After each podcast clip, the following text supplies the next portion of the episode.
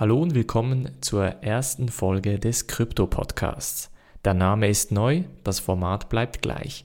Ich bin Fayas und ich mache Blue Alpine Research und mache jeden Tag regelmäßig Krypto-Podcasts und spreche da über Kryptowährungen, News und Analysen.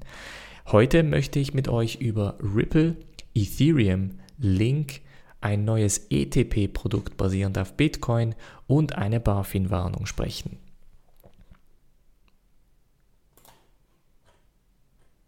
Springen wir gleich in diese erste News Story und zwar geht es um Ripple und den Rechtsstreit. Die ganze Story geht nämlich weiter. Jetzt hat auch Kraken, die Kryptobörse, die ursprünglich aus den USA kommt, in den USA den XRP-Handel eingeschränkt, beziehungsweise wird den noch einschränken. Das bedeutet, dass man zwar nach wie vor XRP einzahlen kann, halten kann, aber effektiv nicht traden kann. Das betrifft allerdings nur die Leute in den USA. Das bedeutet, dass die Leute hier in Europa grundsätzlich keine Probleme mit dieser XRP oder eben Ripple-Geschichte haben werden. Der Krimi geht also weiter um XRP herum. Und ich vermute, dass wir bis die SEC, also die Börsenkommission, hier nicht Klarheit geschafft hat, beziehungsweise dieses Urteil nicht durch ist, werden wir da keine ja, Ab ähm, Abkühlung spüren. Also die XRP-Geschichte, die wird da noch weitergehen. Nach wie vor, glaube ich, ist der XRP-Handel ein bisschen risikovoll. Das heißt, ich würde da auf die Börsenkommission, auf den Entscheid abwarten und erst dann in XRP investieren. Allerdings scheint sich XRP diese Tage ja relativ gut noch zu halten. Als nächstes sprechen wir über Ethereum beziehungsweise über eine Grafik, die Mesari herausgegeben hat. Und es geht darum, das äh, Transaktionsvolumen von Ethereum mit dem Transaktionsvolumen von Bitcoin im täglichen Kurs zu vergleichen. Und heute hat Ethereum 12 Milliarden US-Dollar an Transaktionen, die sie effektiv meistern. Und das sind 3 Milliarden mehr als äh, Bitcoin. Das heißt, wenn ich die Zahl falsch gesagt habe, 12 Milliarden US-Dollar in täglichen Transaktionen, das sind 3 Milliarden US-Dollar mehr als bei Bitcoin. Das heißt, und ja, das heißt, dass, dass Ethereum nach wie vor sich so ein bisschen zur Infrastruktur der Kryptowelt aufmausert und ich glaube, man darf Ethereum nicht unterschätzen. Ja, Bitcoin ist limitiert, ja, Bitcoin könnte das digitale Gold sein oder werden, allerdings glaube ich, dass Ethereum hier eine ganz, ganz wichtige Rolle einnehmen wird und eine gewisse Art, also wie eine Art Plattform, für die Kryptowelt darstellen wird. Und deshalb glaube ich, dass Ethereum eigentlich in jedes Krypto-Portfolio mit reingehört, hauptsächlich weil zum Beispiel auch der ganze DeFi-Hype, die ganzen ICOs, das basiert ja alles auf Ethereum. Und es wird auch einen dritten und vierten Trend auf der Ethereum-Plattform sozusagen geben. Und wer da nicht mit dabei ist, der verliert dann natürlich. Also ganz, ganz interessant hier diese Grafik anzuschauen. Es gibt noch, einen weiteren, eine weitere Grafik, die nennt man den Flippening Index.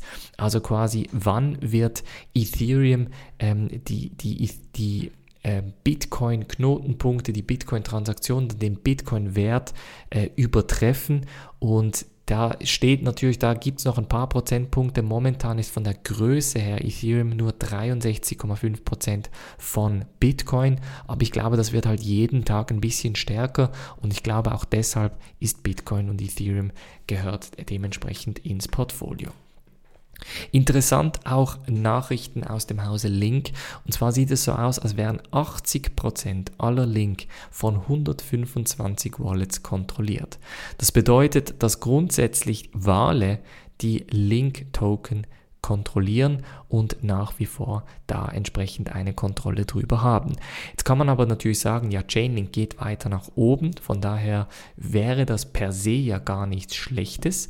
Ähm, aber ich würde nach wie vor sagen, dass es sich hier halt um eine bisschen unausgeglichene Situation handelt. Vor allem, wenn wir von Dezentralisierung etc. sprechen, ist natürlich diese Statistik ein bisschen komisch. Also steht hier, with more than 80% of Link not held on exchanges, also momentan mehr als 80% der Link sind nicht auf den Börsen und sind in den Top 1% der Chainlink Wallets.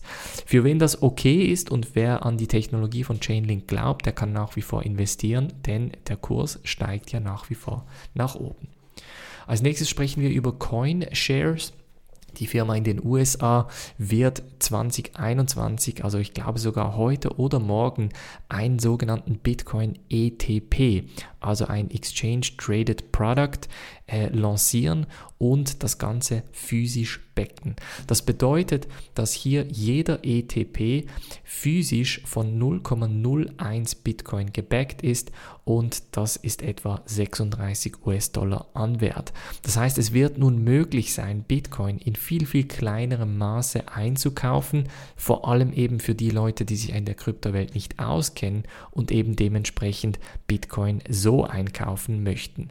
Ähm, ich finde das per se keine schlechte Sache. Ich glaube auch der ETF, der wird nicht so große Wellen mehr schlagen, weil es mittlerweile einfach so einfach ist, Bitcoin und andere Kryptowährungen zu kaufen, ob man jetzt über die Finanzmärkte geht über die Kryptobörsen, über ATMs etc. Von daher glaube ich, dass wir da äh, wirklich an einen Punkt angelangt sind, bei welchem Sachen wie ein ETP das Hauptproblem von der Verfügbarkeit von Bitcoin entsprechend einschränken. Als nächstes sprechen wir noch über BaFin, äh, das ähm, eine, ja, eine Warnung rausgegeben hat von dem Bitcoin äh, bzw. vor dem Bitcoin-Hype und einem möglichen Totalverlust. Es steht hier, sollten sich nicht von der in der jüngeren Vergangenheit zu verzeichnenden Preisanstiegen bekannter Kryptowährungen wie etwa Bitcoin, Ether, XRP, Bitcoin Cash und Litecoin blenden lassen. Bei allen diesen Anlagen können Verbraucherinnen und Verbraucher erhebliche Kapitalverluste erleiden. Auch ein Totalverlust sei möglich. Aus der hohen Volatilität und möglichen Illiquidität von Kryptowerten entstehen Risiken, die Sie bei Ihrer Anlageentscheidung berücksichtigen müssen. Natürlich muss das BaFin solche Warnungen rausgeben, vor allem wenn der Kurs eben so verrückt steigt und halt immer weitergeht, beziehungsweise eine gewisse Volatilität im Markt ist. Ich finde, das gehört einfach zum Kryptomarkt dazu. Ja, die Leute, die keine Ahnung haben, sollten grundsätzlich nicht investieren, aber das gilt ja auch für den Aktienmarkt. Der Aktienmarkt kann erstmal gar nicht so volatil sein, hauptsächlich weil, ähm, ja, also zum Beispiel, wenn jetzt der Aktienmarkt mehr als 5 bis 10 Prozent sinken würde an einem Tag, in einer ganz, ganz kurzen Zeitperiode, wird ja das Trading zum Beispiel gestoppt. So etwas gibt es in den Kryptomärkten halt einfach nicht und deshalb ist auch entsprechend mehr Volatilität vorhanden. Das war's von der heutigen Folge. Macht, ähm, ja, abonniert den Podcast, ganz wichtig. Also der Podcast wird jetzt separat von den Videos erscheinen, wird aber nach wie vor die News hier entsprechend ähm, analysieren. Ich freue mich auf die nächste Folge. Macht's gut und bis dann.